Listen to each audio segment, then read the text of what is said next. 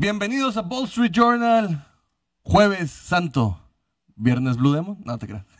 Jueves Santo, Semana Santa, jueves para un saludo para todos los que están en su casita. Para mi Luis Reyes, que sigue ahí en cabina, hombre, ahí está produciendo ya todo el mejor contenido de lo que no es fútbol. Mientras ustedes están tirándola, hay gente aquí, como el señor Luis Reyes, que está trabajando el doble.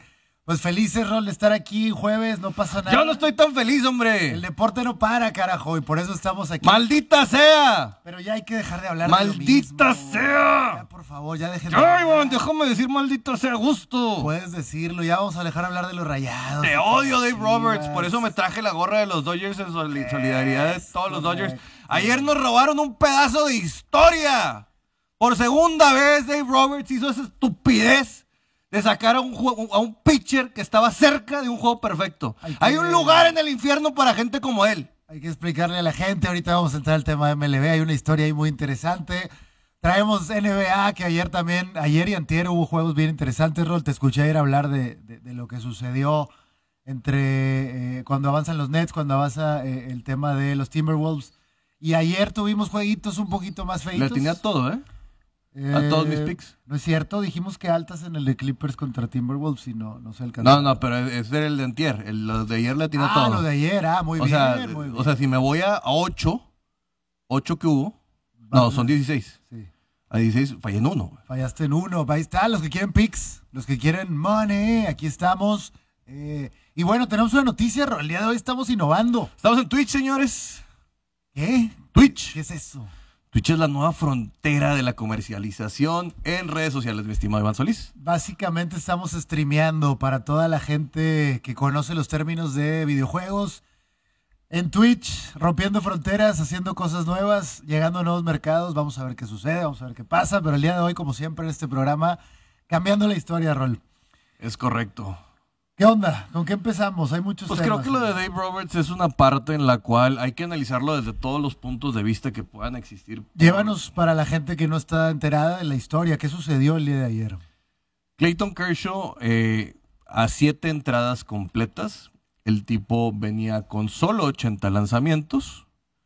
Y pues bueno, ¿qué es lo que acaba pasando? Que Dave Roberts no lo deja regresar a la octava entrada. Te lo digo, solo llevaba 80 lanzamientos, era su primera salida. Y pues para él era más importante administrar el brazo que poderle dar una oportunidad a lograr una cosa. Solo han existido 23 juegos eh, perfectos en la historia. Imagínate sumarte eso a una liga que tiene más de 100 años. 23 juegos en toda la historia perfectos. ¿Qué porcentaje de, pues, cómo decirlo? ¿Qué tan seguro o no? Yo sé que no podemos asegurar eso, pero ¿qué tan probable era que, Clayton Kershaw lograra un juego histórico? No sabes, a lo mejor sí venía para todos los que se meten a la sabermetría y defienden este tema, dicen, es que no puedes forzarlo por el brazo, lo tienes que cuidar, lo tienes que llevar a otro nivel. Y, y desde mi punto de vista, cuando tienes una cita con la historia, tienes que dejar que las cosas fluyan. ¿Sí me entiendes? Como quiera lo podías sacar en su momento a que dijeras, oye, ya le dieron el hit, lo sacas. Tienes calentando a la persona que va a venir o tienes dos pitchers calentando, un zurdo y un derecho. Y desde mi punto de vista, lo de Dave Roberts es quererle pegar al McGiver y pues acaba otra vez contrariando al mundo del béisbol, porque si hablamos de una cosa interesante es que el mundo del béisbol se le están acabando las historias, se le está acabando la mística con la sabermetría, se le están acabando estas cosas que pueden atraer a gente de nuevos mercados. Siento que la voz del pueblo, de las redes, de los fans, está en la, la misma opinión que nosotros. La gente está molesta con un personaje como Dave Roberts que no permitió que de por sí las historias es lo que a veces nos falta en la MLB y una historia de este tamaño se Pero fíjate, en hoy en día- contrario. Los más agraviados, son los puristas del béisbol.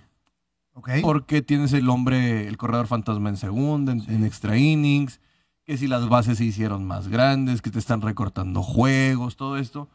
Y cuando llega uno de estos unicornios, que es un juego perfecto, que se empieza a asomar, güey. No puedes sacar una bazuca para asesinarlo y espantarlo, güey.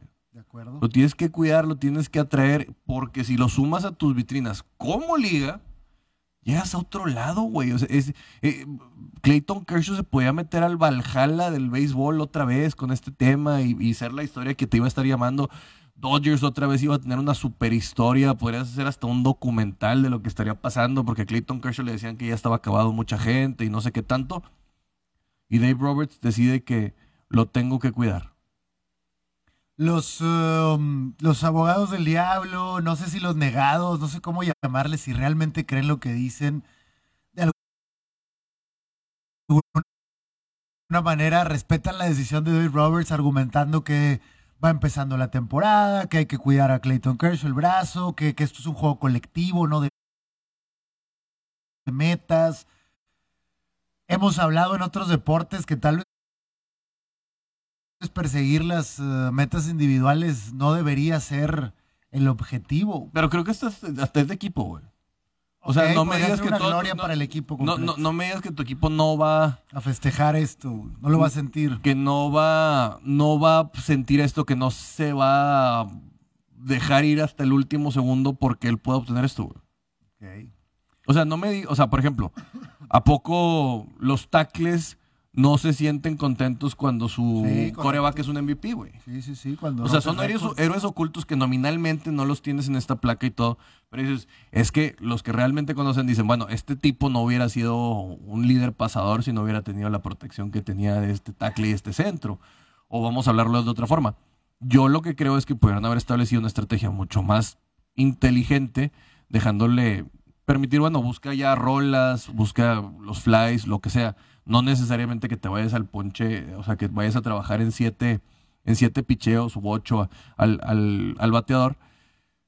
Y pues qué lástima, eh, qué lástima. O sea, eh, eh, eso se murió ayer y, y las redes ardieron. Dave Roberts, sinceramente, creo que no sé si se sienta muy empoderado realmente que tenga, si sea el Marcelo Michele año de los Dodgers que, que tiene, que tiene ahí encantados a esta gente. Pero yo no le veo argumentos, sinceramente, decía alguien, es que tiene tres series mundiales en cuatro años. Y le dije, pues con el equipo que tienes, si no tienes tres series mundiales en cuatro años y por lo menos una ganada, eres un realmente un fracaso. Se siente como vieja escuela, ¿no? Eh, de alguna manera tuvimos una sensación parecida la temporada pasada, eh, no llevando el juego de estrellas a, a nuestro compatriota, ah, se me fue el nombre, A Julio a Urias. Julio Urias, Luego otros decían que por qué no le dio la apertura. Que por tenerle la apertura, o sea, este tipo de decisiones se sienten frías, se sienten desmotivantes, se sienten... Sí, entiendo el tema de disciplina, el equipo está por encima, las decisiones frías deben de ganar, Sí, pero... pero, pero el tema es, es cuando ya estás, o sea, eh, cuando dices, por ejemplo, esto se puede permitir que digas, oye, cuando está buscando un bono, cuando está buscando otra cosa, no cuando estás viendo otros temas de una cosa tan única como un juego perfecto. Sobre todo, Rol, yo creo que hemos visto, hemos hablado aquí de que la, el picheo es el que se ha vuelto más impopular con las nuevas generaciones. Este tipo de historias pueden atraer. O sea, a imagínate gente. que a Albert Pujols le faltan 20 home runs para llegar a los 700. Y eh, tiene. Le quedan tres juegos y le falta uno. Ah, ¿sabes qué? No te voy a meter por. Exacto, exacto, güey, exactamente lo mismo, pero no pasaría en, en esa situación. Yo creo que le respetarían a Pujols la forma de que, bueno, si estás bateando muy mal, pues bueno, búscale eh, lo- la forma de obtener este sentido, pero. Al ah, contrario, ah, yo creo ah, hay, que- hay niveles en los que puedes ponderar, pero por lo menos aquí es en un solo juego, es la calentura, no son tres, o sea, no Sí. tienes que ir midiendo, o sea, Y es el quinto juego, güey. O sea, estamos todavía a tiempo de tomar algunos riesgos. Entiendo si esto fuera al final de temporada.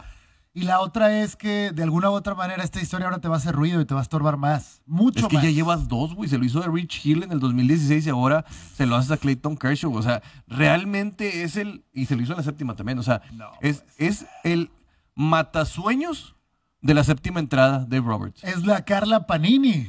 Sí, es de correcto. ahí- tuvimos un, un meme de, de- de este caso. Saludos a Blanquita que nos robó el meme y no nos dio retweet.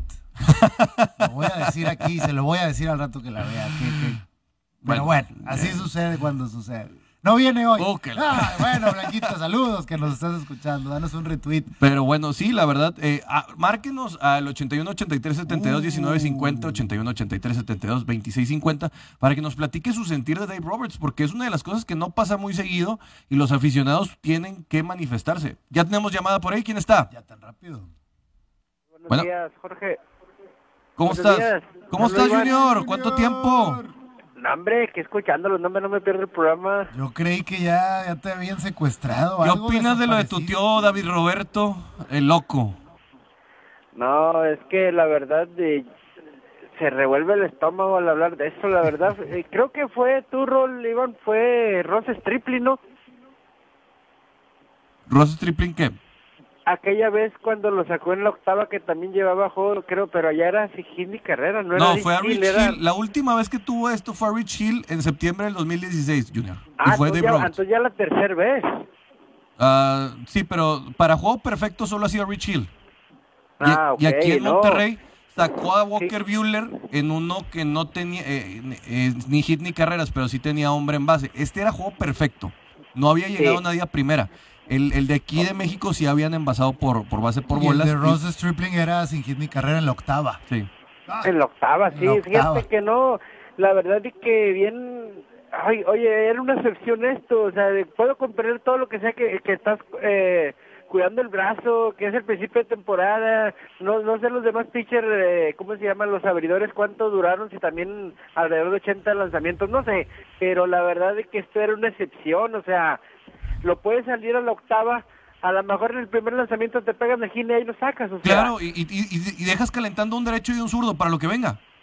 O sea, Sí. siempre hay forma. O sea, oye, me, me dio, sentí un tironcito, ¿sabes qué? Pues dale la base por bola. Vas ganando por siete, güey. Eh, eh, a, a lo mejor con, con cuatro o cinco lanzamientos sacas la octava y te vas a la novena. o Oye, sea, ima- no, la verdad imagínate que, saque un inning, oye, imagínate, inning inmaculado, güey. Que, que en tres lanzamientos saque a tres, a, a tres bateadores. Sí, ándale. O sea, y todavía le metes más calor y todo, y todavía tienes para trabajar 12 picheos y llegas a 95, que creo que pueden decir, es que todavía no se adaptan los abridores porque tuvieron un spring trainer recortado. ¿Tú crees que todos los pitchers no estaban trabajando antes de tiempo en sus casas para este? Sí, no estás tirándole un cache profesional y todo, pero por lo menos estás trabajando tu brazo, acondicionamiento físico y muchas cosas para poderlo llegar. Sobre todo un tipo como Clayton Kershaw, que es un profesional en toda la extensión de la palabra. O sea, no me quieran venir a vender de que lo están protegiendo. ¿Protegiendo contra qué? ¿De qué? Lo tienen que, o sea, al equipo lo tienen que proteger contra el monstruo que tiene en el dogout, que es Dave Roberts. Es un pitcher eh, que, que nunca se ha querido salir, o sea, yo... yo ¿Le viste la cara a Clayton Kershaw cuando y lo sacan? Le Sí. viste la cara. Se murió un pedazo de su alma. Se Sí, murió no, un no, pedazo de su alma ahí. O sea, no, no encuentro la justificación. No encuentro a alguien que me pueda venir a decir por esto y esto y esto. No, señores, con la magia no te metes. Y un juego perfecto Oye, es mágico. Oye, pero ¿por qué no lo permiten sus, sus, sus dueños o lo- los que lo traen? O sea, la verdad de que, como dices tú, se pierden historias que pudieron haber sido y no, no, no nunca lo vas a saber si hubiera pasado. Junior, porque el tipo está empoderado, le acaban de dar un contrato de tres años más. Tiene la- un- uno de los equipos más sólidos que he visto en la historia del béisbol. Y le han pegado ya de una vez. O sea, ni siquiera lo ves, o sea, de, de lo llamativo que pudiera ser. Con el debido respeto, yo creo que Dave Sí. Roberts es un tipo sobrevalorado. Es un tipo que sus inseguridades, su falta de mística y su adicción a la sabermetría no está llevando a ningún lado este equipo. Y ayer, por lo menos al deporte le roba otra vez una oportunidad Ay, de oro. Oye, oye, y también le han dado mucho y ha ganado muy poco, la verdad. Claro. Eso es cierto. Es, es- es- es un, son cifras astronómicas lo que tiene Dave Roberts en nómina. El año pasado, ¿cuántos MVPs tuvo en la cancha? Tres. Tuvo dos Cy Youngs y medio, porque tuvo a, a Trevor Bauer un rato. ¿Y a dónde llegó? Sí, no, no. Así no, que no, la verdad molesto, la verdad, y pues aquí sigo su programa como siempre, Iván, y también Rol. que tengas un excelente fin de semana, Junior. Un Buena Semana. Santa, Junior. Buena Semana Santa. Buen fin de semana. Órale, igualmente, Dios los bendiga. Hasta luego. Gracias. Dale. Eh, estoy viendo que hoy abre Luis César en el partido de hoy. de regreso. De, los Reds. Con los Reds. Eh, buen cierre de temporada, pero no les alcanzó la temporada pasada. ¿A los Reds? Sí. Hey, prácticamente se, se veía complejo. Ahora ya van a haber siete lugares, cosa que es de llamar la atención. Eh, probablemente tenga un sabor muy, muy interesante. Va Luis César contra Walker Bueller. ¿Qué queremos? ¿Que le caiga el chahuizle a los Dodgers o no? Sí, hijo, es que hay opiniones encontradas, pero sí, creo que este juego sí, para que le caiga todo el, peso de Walker la Buehler, no. media. Hubiera sido hermosísimo que hubiera pichado Julio Urias, dos mexicanos. Sí, sí, sí. Pero bueno, ojalá, ojalá que Luis César tenga la oportunidad. Aquí, para que se estén enterando, el juego es a las 9.10, o sea, no hay tanto problema. Hoy es jueves de impertinencia. Uh, Les puedo decir una cosa. Pueden estar, si usted no tiene un sistema de paga para estar en eso, hay un programa de Wall Street Journal a las 9.10 de la noche en el cual vamos a estar transmitiendo. ¿8-9 o 9-10? No, de 8 a 9. Ah, 8-9 la 8, 9 y media, pero vamos a estar hablando de las primeras entradas. Luego nos vamos a quedar ahí echando unos traguitos viendo a Luis César. Qué peligroso en jueves de Semana Santa, sembrando el terror. Sembrando el terror, es correcto. Eh, el día, bueno, hay, hay otras noticias. ¿Quieren de- pics o no quieren pics? Ah, suelta los pics. suelta- Bueno, si quieres, déjame darte noticias varias, que ahorita Dale. hay algunas interesantes. Eh, bueno, hablando de los Dodgers, pues el tema de Trevor Bauer sigue. este, otra licencia, otra licencia, otra licencia, y así nos vamos a Échamelo ir. para Boston, échamelo para Boston. Pero no puede jugar a la MLB, ¿no? O sea, vamos a seguir así, a ver cuánto va a demandar, tiempo. Em, Oye, noticias lo de Vladi Guerrero Jr. lo de. Blari, exacto. Para que vean, yo se los dije. Vladi Guerrero era más MVP que Shohei Otani y Shohei Otani ahorita le tiene que dar CPR, respiración de boca a boca, a su vato. Están viendo lo que está logrando este tipo. Vladimir Guerrero es una estrella que trae sangre de grandes ligas, por eso es junior. Vatos, háganme caso. No, no, no, no, no echen en balde lo que les estoy diciendo. Este vato era más MVP que Shohei Otani, nomás que se van por los reflectores. ¿Tú crees que sea de esos MVPs que en 5 o 10 años la gente diga le- qué hicimos? quién le ¿Por qué revienta? votamos por él? ¿Quién le revienta dos home runs en la cara a Garrett Cole? Al No, pitcher con- más caro de la historia. Y creo que en tenía la mano casa. golpeada, ¿no? No, Eh, sí. O sea, todavía Blari empezando. No, ayer aventó tres home runs. Dos fueron a Garrett Cole. O sea, a los Yankees los agarró y les hizo así, mira, pum, pum, pum, en el Bronx. tu. Saludos, Enrique García, donde quiera que ande. Aquí, aquí estamos cuidando el changarro, Enrique. Vamos a cambiar la programación a partir de- Oye, Vamos a tomar sí, el espacio de béisbol y más. el espacio. Oye, oye, sí, si no vienen aquí les seguimos, no se preocupen. Este, pero sí, eh, en el básquetbol pasa, Rol, que 5 o 10 años después la gente se junta y dice, nos hicieron pendejos. Aquel- ese güey nos engañó a todos, ¿no? Y creo que el tema de Shohei Otani puede ser que rápidamente nos demos cuenta que la mercadotecnia, la inclusión, una época rara post-COVID y los hombronazos nos, nos engañaron a todos. Tú, yo sé que tú no hubieras votado por él, pero mucha de la media, pues, se dejó llevar por este tema. Yo simplemente lo que digo es, reitero que Shohei Otani es un show. Es un gran jugador, es un pitcher y un bateador de potencia y con velocidad. Eh, físicamente es de llamar mucho la atención. Pero Vladimir Guerrero Jr. estaba peleando por la triple corona. Y creo que eso tiene mucho más relevancia de lo que tenía Shohei Otani. Mucha gente se enojará, mucha gente no. Como quiera, si usted gusta hablar al 81 83 72 19 50, aquí me pueden decir lo que usted guste de sus comentarios.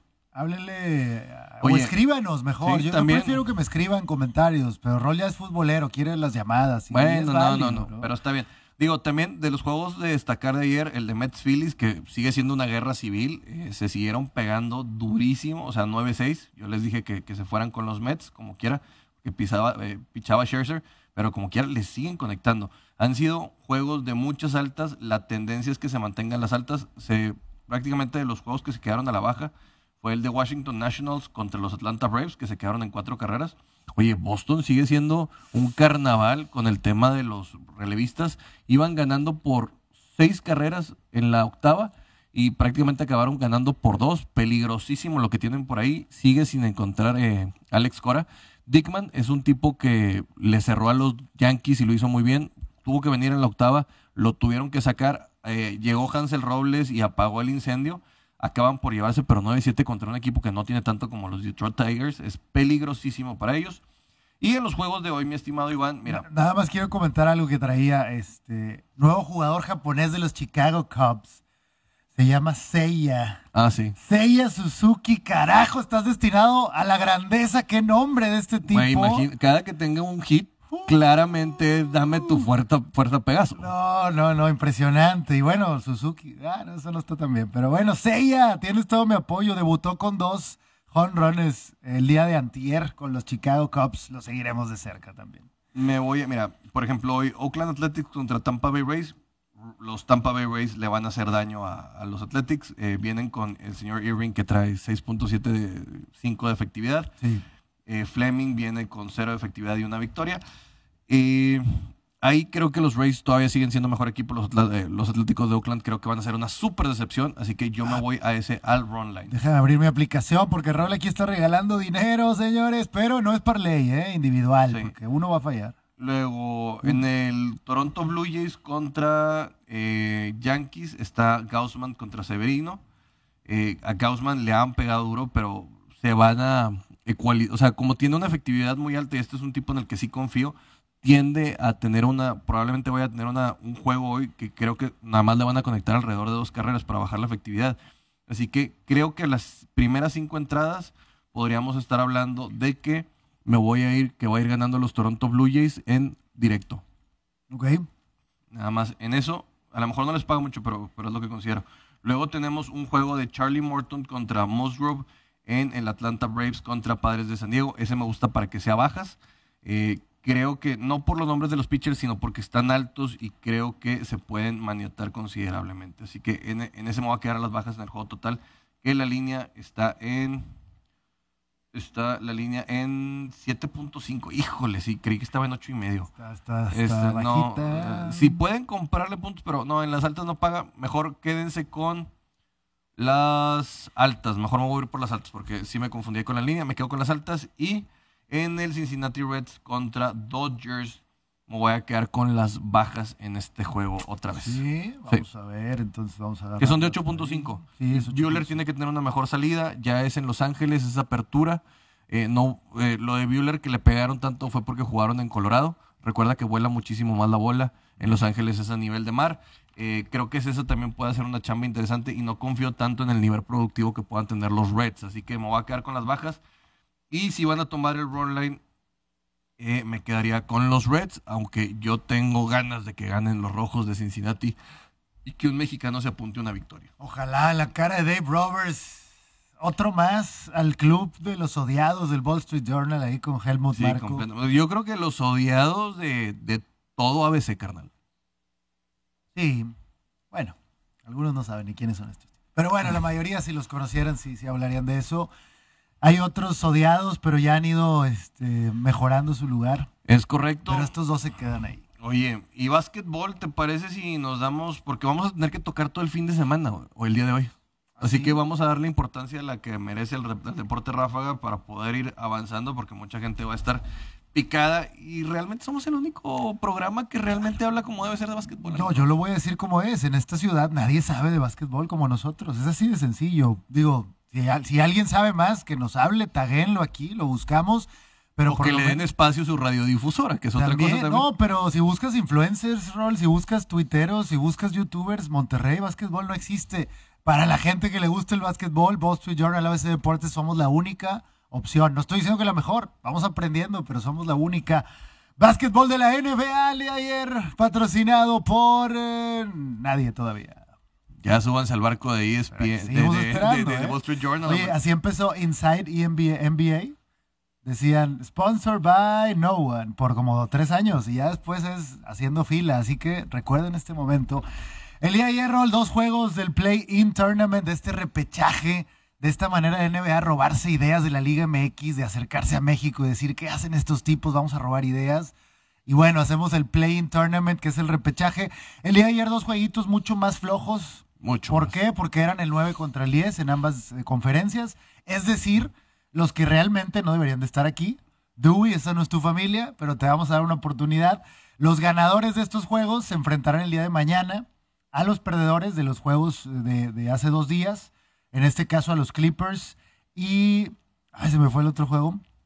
Clippers contra Timberwolves, perdió Clippers. Y del otro juego, ah, Cavaliers, Cavaliers. de Cleveland. Ellos dos van a esperar, bueno, ya, ya tienen rivales, en este caso eh, Atlanta Hawks y New Orleans Pelicans. Eh, interesante, pero sí, el día de ayer como que más criticable se vuelve esta nueva eh, experiencia de la NBA, porque si te das cuenta que son equipos que no deberían de estar ahí. Perfecto. Oye, para los futbolistas ya al rato se va a estar tocando el tema, ya Leaño fue cesado de Chivas. ¡Eh, qué sorpresa! ¿Cómo? Bueno, bueno, no, no lo puedo creer, esto no, no, no puede ser. Eh, que nada más para que se queden al rato a las 12 va a haber programa para tocar eso con el Tracatraca Deportivo con Juan Guerra y Lacho Gutiérrez. Pero esa es noticia de último minuto, señores. Para todos los Chivas, se quedaron sin head coach. Pero bueno, el día de mañana, eh, Cavaliers contra los Hawks. Interesante juego, ofensiva contra defensiva, dinamismo contra, pues básicamente un juego más lento, eh, rudo, el tema de los caps. Aunque traen a, a sus chavos, eh, de alguna manera... Les son- pesa la falta de experiencia ¿no? en este momento. Sí, pero también les pesa su, su mismo, eh, de alguna manera, su- sus jugadores, el estilo de juego que ellos manejan.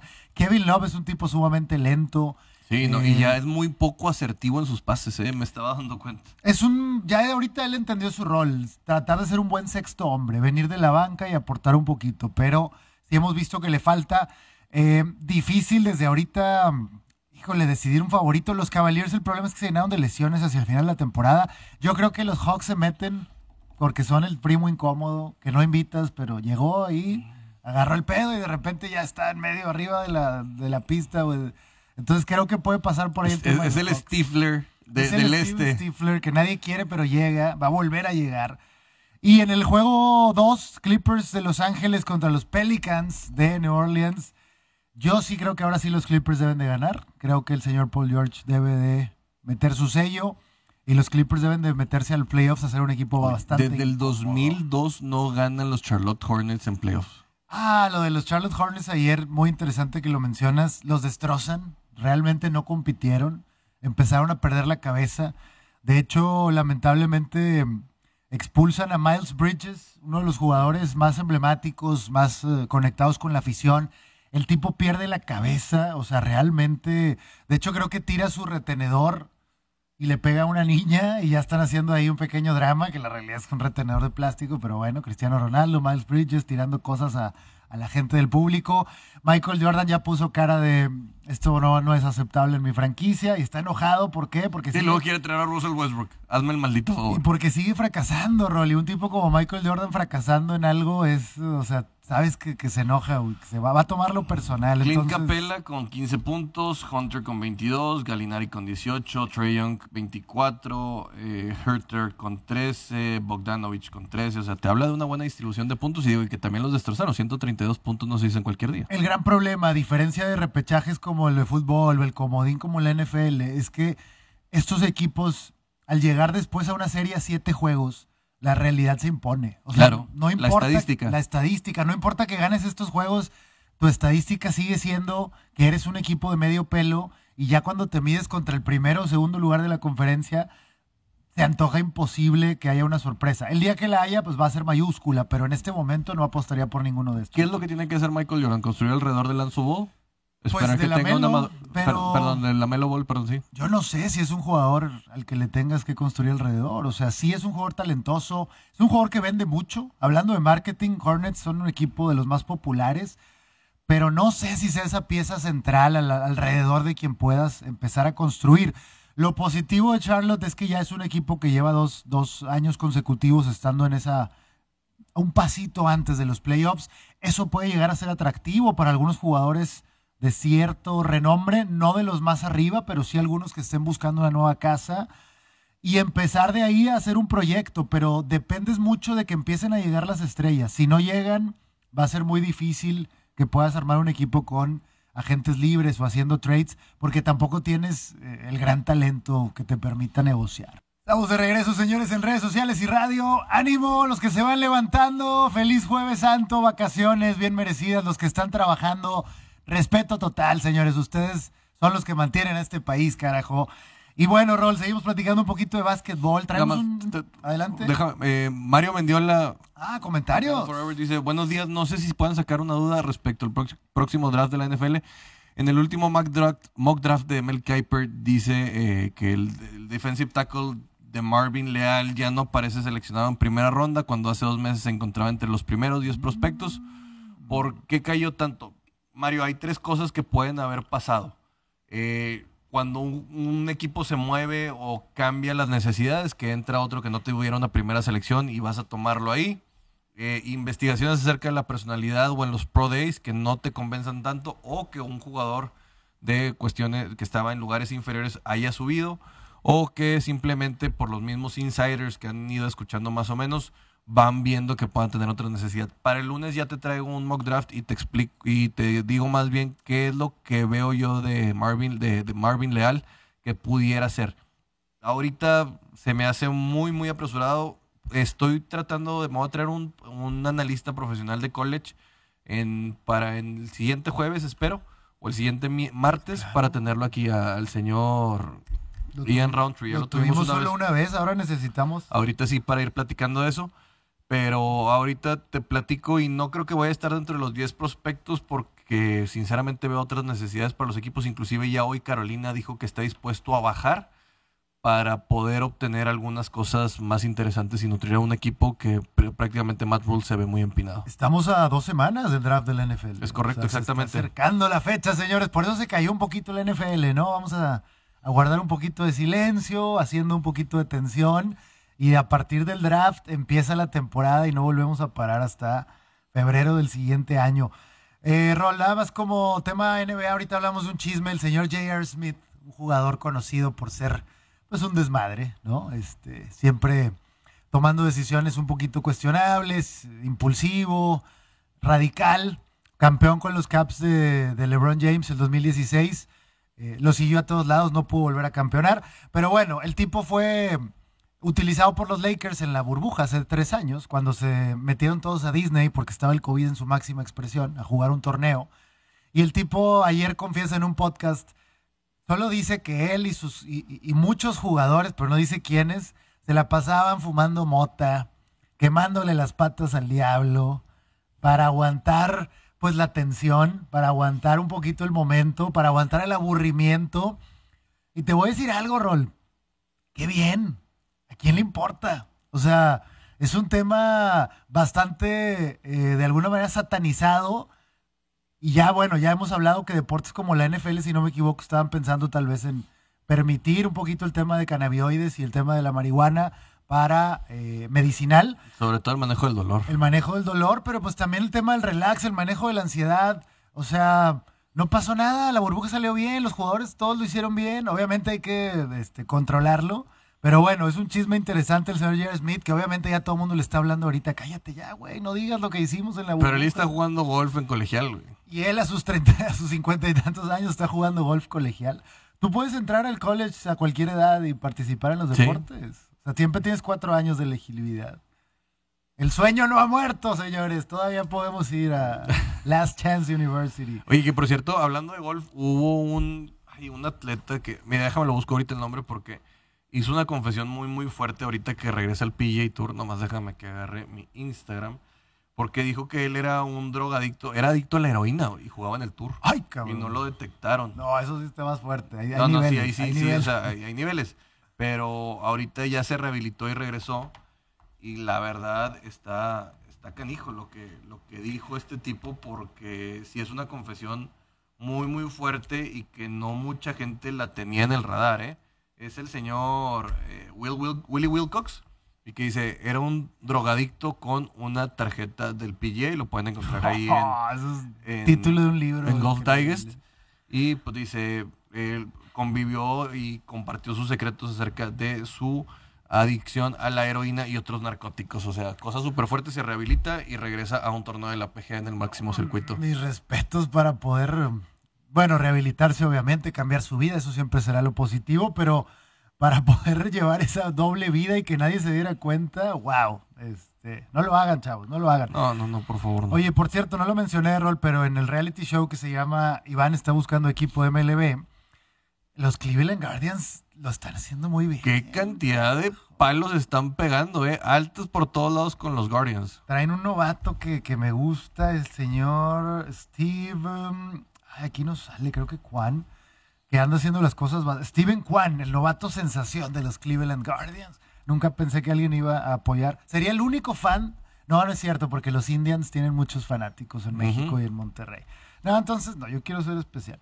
Pero bueno, volviendo un poquito rápidamente al tema de los playoffs de la NBA, Rol, este fin de semana empiezan, pase lo que pase el día de mañana, el sábado empiezan los playoffs de la NBA.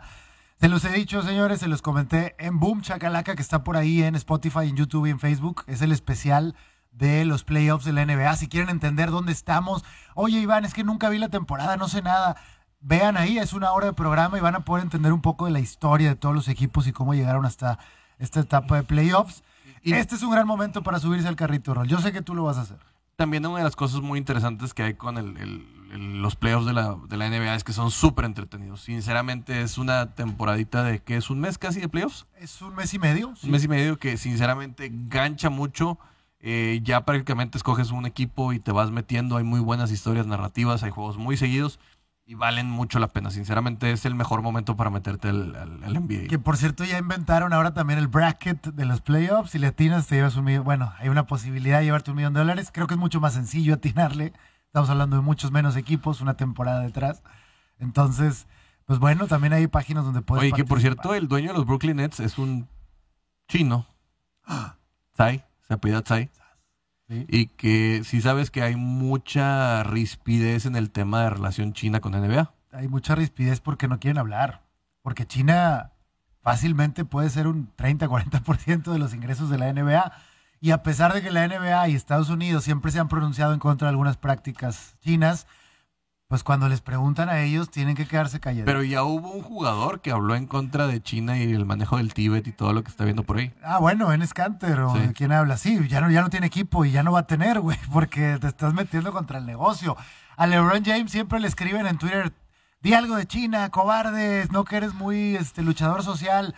Oye, espérate, güey, o sea, no tengo que luchar todas las batallas, ¿verdad? Entonces, sí es un tema denso, en algún momento tendrá que explotar, pero eh, pues yo entiendo que hay que cuidar el negocio.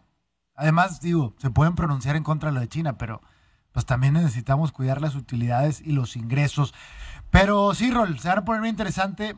Obviamente en la primera etapa de los playoffs va a haber juegos mucho más separados. Ya después empiezan a cerrarse y ya empieza Eh, a haber una emoción. Yo siento, diferente. reitero que creo que Chicago solo le va a dar para ganar uno y se lo va a acabar llevando Milwaukee en cinco juegos. Chicago contra Milwaukee, creo que Milwaukee se lo tiene que llevar. Yo creo que puede ser 4-2, 6 juegos, pero sí, entre 5 o 6 juegos se debe acabar eh, esa serie. El tema, por ejemplo, de Boston contra Nets es una joya que no merecemos y la vamos a tener desde ahorita. No me Sí, ese va a estar atrevería. brutal. Sí, va- va- yo creo que son siete juegos seguros, van a ser emocionantes y, y va, y realmente es una posible final de conferencia adelantada. ¿Por qué? Porque los dos equipos tuvieron historias completamente diferentes. El tema de Filadelfia contra Toronto también es una serie en la que no me atrevería a dar un favorito. Y que para mucha gente, nada más mencionar, el juego de Boston contra Brooklyn empieza a las dos y media de la tarde, El sábado. el sábado. Sí. Así que muchos no crean que va a ser en la noche y todo para que estén pendientes de la programación de la NBA. No, a partir del sábado se vienen de tres a cinco juegos diarios, así que va a haber básquetbol para todos. A veces consigan las primicias para estar hablando de playoffs aquí en radio, imagínate. Consigan los derechos de la NBA para pasarlos por Facebook. No, bueno, para radio, güey. Para radio. Eh, también tenemos, bueno, el, el juego, el juego que sabemos que puede ser un poco más disparejo, pues son los unos contra los ochos, pero en este caso, eh, pues el tema de Miami Heat debería de avanzar sencillamente, sea quien sea su rival, ya sea Atlanta o Cavaliers. Claro. Miami ha jugado muy bien. Y el tema de los Suns también, contra los Clippers o contra New Orleans, deberían de avanzar sencillamente. Pero ya de ese lado, rol en el oeste, pues lo de Dallas Mavericks contra el Jazz debía de haber sido una gran serie, pero lo de Luka Doncic, tu compadre, Y que los Warriors hoy se ven más débiles que nunca por el tema de que no saben si va a poder regresar eh, Stephen Curry. ya entrenó, pero no saben si va a poder Sí, jugar. inclusive Iguodala dijo, pues lo vi, pero no estoy seguro si esté para jugar. Y contra unos Denver Nuggets que ya sabes que aunque no juegue nadie, con que juegue el señor Jokic, que por cierto nunca se lesiona, nunca falta. Llevamos aquí dos años hablando de básquetbol y siempre ha estado. Y por eso, Rol, podría llegar a ser, la media habla de que va a ser el MVP otra, Otra vez, vez. A pesar de todo, creo que lo de Harden no ayudó en beat, creo que lo afectó. Lo rela- es que si tienes un amigo que le cae mal a todo mundo, pues como que Sí. te empiezan a ver a ti también. De que te juntas con ese vato, güey. No te- no- y bueno, este, no, ya no va a haber De nada. que la noche. cáele, pero pues, no le avises a ese güey, o sea. Qué feo, ¿no? Cuando te dicen Kyle, pero no le digas a ese güey, chinga. Y luego el otro güey te dice, ¿qué vas a hacer? Sí. Nada. Y luego te ven fotos así en Instagram de "Uh, No, bueno, así le pasó más o el menos. club antiomeros. El club antiomeros. Así le pasó a Joel Embiid. Y el, ¿sabes qué juego sí quiero ver? El, eh, ¿Qué serie? Normalmente es más dispareja lo de Memphis contra Timberwolves. Pero creo que después de lo que vimos de Timberwolves, pueden dar pelea, no van a ganar, no tengo ninguna duda de eso, pero pueden llegar a dar pelea unos dos juegos también y juegos interesantes, atractivos. Vamos a ver la, si es la consumación de Jamorant. Creo que ¿qué sería aceptable para los Memphis Grizzlies, vamos a decirlo, una final de conferencia. Una final de conferencia contra Suns por la temporada que tuvieron, uno y dos, eso sería lo aceptable y ahí ya podríamos estar analizando ya temas más eh, individuales. Y que la misma, y que, y que llegara la serie a siete juegos. Llevar la serie a siete juegos o por lo menos dar cara, ¿no? Porque los Suns, te lo digo otra vez, se antojan imbatibles. No sé, pero, pero al- eh, nada bueno pasa en, en Phoenix, güey. O sea, en. Hasta ahora nada, ¿no? Este, el señor Charles Barkley nunca pudo ser campeón ahí, el señor Steve Nash nunca pudo ser campeón ahí. Vámonos a un corte. Oye, y duelos interesantes para este fin de semana, bueno, nada más para, para acabar de mencionar en, en el béisbol, creo que el de Tampa Bay Rays contra Chicago White Sox va a dar de qué hablar, para que lo puedan estar siguiendo. Me gusta. También para estar complementando lo que tenemos de básquetbol, que sinceramente está, está muy interesante. Eh, y bueno, un fin de semana deportivo. Nosotros paramos, pero el mundo del deporte va a seguir. Por ahí habrá básquetbol, como lo dijimos todo el día. Por ahí habrá, estamos de regreso en radio hablando un poquito del fin de semana deportivo, señores. Ahorita que traen tiempo, vayan por un clamatito, compren las cervezas, pónganlas a enfriar, que desde hoy empieza el descanso. Eh, y bueno, los que no tienen descanso, pues también, no importa, desvélense el día de hoy. El jueves de impertinencia. Acuérdense, hoy en la noche, 8 o 9 de la noche, estamos transmitiendo el lado B del Wall Street Journal. Nueve y media, porque luego nos ponemos sabrosos y ya le seguimos hablando. y Si se pone bien, le seguimos. Si hay comentarios, le seguimos. Vamos, así a que. hacer, vamos a hacer el top 10 de los, de los personajes más odiados en el mundo hoy.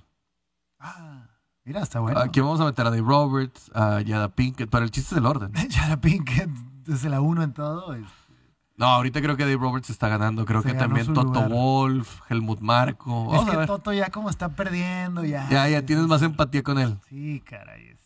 Pero le sigue tirando a Michael Massey. O sea, el vato, el vato sigue con la espina adentro y es de que era algo que nos afectaba en el mundo deportivo del automovilismo y por eso se tenía que ir, era intratable. Puede ser, puede ser. Está interesante. Vamos a hacerlo y vamos a ver qué, qué significa esto. Porque a veces que ser odiado es bueno, Rol. No, frase, se- ser odiado como Tom Brady, que rico. güey. hay una frase en la mercadotecnia y publicidad que dice no existe la mala publicidad. ¿va? Hables mal o hables bien de mí, estás Bueno, hoy, hablando. hoy en día sí hay. Pero creo que hoy en, hoy día, en día ya sí existe. Es que esa frase se hizo hace como 40 años. Creo que Sí. ya tenemos que entender que Sí, si antes te porque no había tantos medios de comunicación de que, ¡guay, saliste del periódico! te cancelan y te meten a la cárcel, se acabó. Y esa sí es mala publicidad. Sí, ¿O está- no, está muy, porque el lobo de Wall Street entró a la cárcel y salió. Pero bueno. Eh, noticias varias, un poquito del mundo deportivo en general. Salió el ranking de pilotos de la Fórmula 1, Rol. Charles Leclerc en primer lugar, Alexander Albon en segundo, después del premio de Australia. De- Sí, por lo que hizo con las llantas, eh, sinceramente, muy, muy valiente. El tailandés eh, eh, de Reino Unido también, o sea, pero...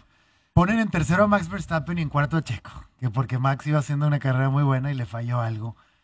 Ay, Checo cuando se le apaga el carro, o sea, y-. Checo cuando se le apaga el carro de que no, no, no, Ah, la regaste. pinche Checo, no, está bien, mira, ¿sabes qué? Fórmula 1 no necesitamos tu aprobación. No, el viejo sabroso está dando de qué hablar y va a llegar muy lejos, güey. ¿Qué pasa, hipotéticamente, no le vamos a entrar a detalle, pregunta, si llegamos a un tercio de la temporada, todo le salió mal a Max y Checo Pérez está peleando. Van a buscar los puntos y van a ver las pistas que se le puedan facilitar a Checo y le van a dar facilidad a él. O sea, sí se podría cambiar un poquito la estrategia. Va a depender de por, va a depender por carrera, porque lo que van a buscar es el cúmulo de puntos, no el no el que alguien se esté subiendo a podio por se, ¿sí me entiendes? Que, sí, sí, te entiendo. Que por cierto, hablando del viejo sabroso, firmó con una nueva agencia de relaciones públicas y publicidad, que es top de lo top, la creme de la creme del mundo, güey. Manejando a gente de Hollywood de primer nivel Y en algún momento no sé por qué se fijaron en Checo Pérez y acaba de firmar con WRC. Vamos a ver qué pasa. No, y lo de Checo, sus, sus bonos comerciales, o sea, han crecido un mundo. Ah, ¿sabes qué? También vi que al señor Mazepin Mazapán le embargaron su mansión de muchos millones de dólares. La está pasando muy mal. ¿En dónde? No me acuerdo dónde estaba su mansión, pero todo el dinero ruso, este, sobre todo el tema de Mazepin hace un año eras el futuro de una escudería. Ahora no existes porque dependías de tu dinero. Entonces, bueno, pues lástima por el señor Mazapán. Eh, también noticias varias, Ro, la XFL anuncia head coaches para la temporada Ayer los dije. 2023. Ayer los comentaste. sí, que va a estar Wade. Phillips, que está Son también... nombres buenos, ¿eh? Son nombres Heinz Ward es el que me sorprende. Creo que es un tipo que no es querido en otras cosas, pero es muy carismático y lo puede llevar a buen puerto todo eso. Creo que eso sería un acierto, darle oportunidad a exjugadores en la XFL. Y que sea un semillero. USFL. Que sea un buen semillero para que estemos viendo. Porque, digo, si se está quejando gente como Brian Flores de que no les dan la oportunidad, si te consagras en una liga de crecimiento, digo, va a llegar hasta el siguiente año esta liga, ¿eh? Sí, claro. Acuérdense. Ahorita la que está, la que va a venir es USFL. Pero vamos a tener un semillero mucho mayor en el cual creo que la NFL pues está contenta porque prácticamente una de las cosas que tienes es el carácter de un coach de colegial no es el mismo coach de un carácter del ámbito profesional. Claro. Sí, Así. hemos hablado de que el camino no es necesariamente lineal. O sea, le están sacando coaches más de, de- de otros lugares que del tema colegial. No, y que se vuelve complejo, güey, porque cuando ya tienen dinero, digo, ahora ya los muchos jugadores van a tener ingresos que podrían superar los millones de dólares por, Fácil. por su imagen. Pero vas a vivir una nueva cosa en la cual te estás adaptando y, y- y no, no resulta nada fácil. Ayer platicabas de lo de Derek Carr, que bueno, pues como tú dijiste, ya cualquiera se gana un contrato millonario. ¿Por qué? Porque hay una crisis de talento en la posición del quarterback en la NFL, aunque los dos señores que trabajan en este programa no lo quieran aceptar. Son quarterbacks mediocres y para abajo, un tercio de la liga en este momento. Empezando por Jalen Hurts. Baker Mayfield. bueno, pero está joven. Baker Mayfield asegura haber sido engañado por los Browns. y que quiere ir- ¿Sabes qué quiere ir a hacer el vato, güey? Ah, Baker, ¿Sabes ya, qué quiere por hacer? favor, uy, ¿qué, estás- qué quiere hacer? Quiere, dice, quiero ir a algún, haz de cuenta, llegar al cubículo de alguien y gritarle, ¡bú! ¡bú! ¡bú! Eso dijo. Sí, porque ¿Qué, como él lo güey? O Ah, sea, ahora eres él un- quiere... Eres un tetazo, eres un ñoño, Baker, Dios mío, no. Pero no dudes que se acomode, la verdad, qué triste el giro que dio. Prácticamente el ser el seleccionado número uno de los drafts viene a representar cosas dificilísimas. Ya lo vimos con Robert Griffin, lo vimos ahí también con Baker Mayfield. Se vuelve bien complejo, si no son un defensivo batallan muchísimo. Vamos a decir la verdad, ¿eh? esos Browns perdieron el suelo. Perdieron el suelo una temporada cuando ya se creían el Dream Team y que iban a pelear y obviamente todo se derrumbó como siempre en Cleveland, menos mis Guardians. Pues bueno, ya con eso prácticamente terminamos. Que tengan un excelente fin de semana, que la pasen harto bonito, cuídense, no estén haciendo tonterías, no prendan fogatas, es- No. hagan lo que tengan que hacer. ¿eh? Pásenla muy bien, a los que sean creyentes, pues un fin de Semana Santo, adelante. A los que solamente creen en los días de descanso de Semana Santa, a darle con todo. Y eh, a los amantes del deporte como nosotros, hay mucho que ver, mucho que hacer. Si no van a salir, hay muchas excusas. Si usted va a estar en su casa hoy, ya sabe, prendale a las 8, ponga Facebook. También va a estar en YouTube y en Twitch. Ahora sí, este todo con la imagen y todo para que nos puedan ver. El jueves de impertinencia, con unos traguitos. Traigo unas dinámicas que, que quiero establecer, bastantes llamativas ahora, porque como huele así como que a mojarra frita, güey, a traer traje de baño y todo esto. Vamos a traer otra, otra índole ahí, pero también hablando de deportes y todo lo que viene, con el sello característico de Wall Street Journal. Y si no saben qué es Twitch y no saben de qué estamos hablando, véanos para que también van a aprender un poquito de estos temas, como nosotros vamos aprendiendo. Con eso nos despedimos. Que tengan un excelente fin de semana. Esto fue Wall Street Journal.